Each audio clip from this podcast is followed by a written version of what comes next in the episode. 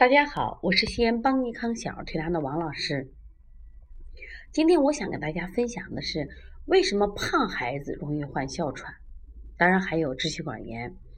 在我们临床接的这个在一岁内的孩子啊，就是凡是这种特别胖的这个孩子，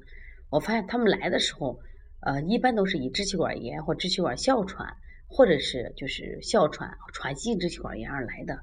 这类的孩子有共同的特点，就是他们痰特别多。那么，为什么胖孩子痰容易多呢？实际上，这种胖孩子，特别是虚胖的孩子啊，他们在中医里面往往都是一种痰湿体质。那么，痰湿体质的孩子，皮肤是肌肉是松软的，容易生痰。在这里，我想分享一个我们很典型的一个孩子啊，这个孩子呢叫晨晨，他一岁八个月，他已经在医院啊，就是住院都住过八次了。妈妈说，他每一次病呢。都是这种支气管炎，咳嗽痰特别多。那后来这个小孩呢，刚好那天在我们的调理过程中，就摸他胳膊的肉都很松，特别是妈妈给他换尿不湿，我当时大吃一惊啊！就孩子大腿的肉有多松，就像我们一个成年人，比如说减肥，因为你是二百斤的人，快速减到一百斤，就减得太快了，我们肌肉特别松。那个小孩的这个大腿啊，就那肉你拎拎着皮啊，能拎起来。那这个小孩他每一次得病都是支气管炎。包括我们最近接的这个小小我们的小豌豆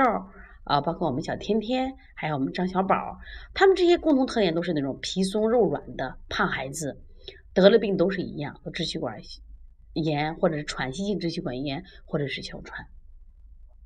因为他们这种孩子脾虚，脾虚的孩子容易生湿，湿聚成痰。那么对这类孩子如何预防呢？他本身是体质问题，我发现他们还有一个特点，都吃的是国外奶粉。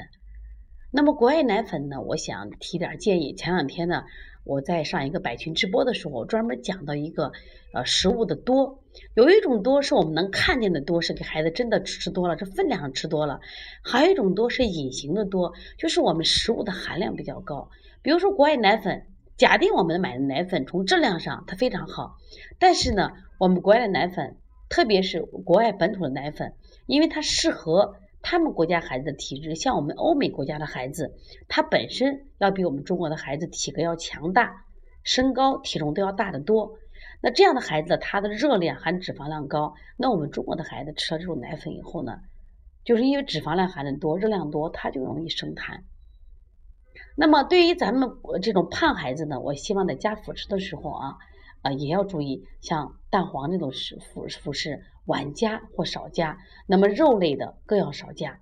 否则的话，因为这一类孩子本身容易生痰，啊，本身容易患这些疾病，那如果你给再给加这种食材加的多的话，那么这种病患的几率就会更大，孩子就会痛苦。希望我今天的分享啊，能给妈妈在平常的生活中能给予帮助，让我们的孩子少生病，不生病。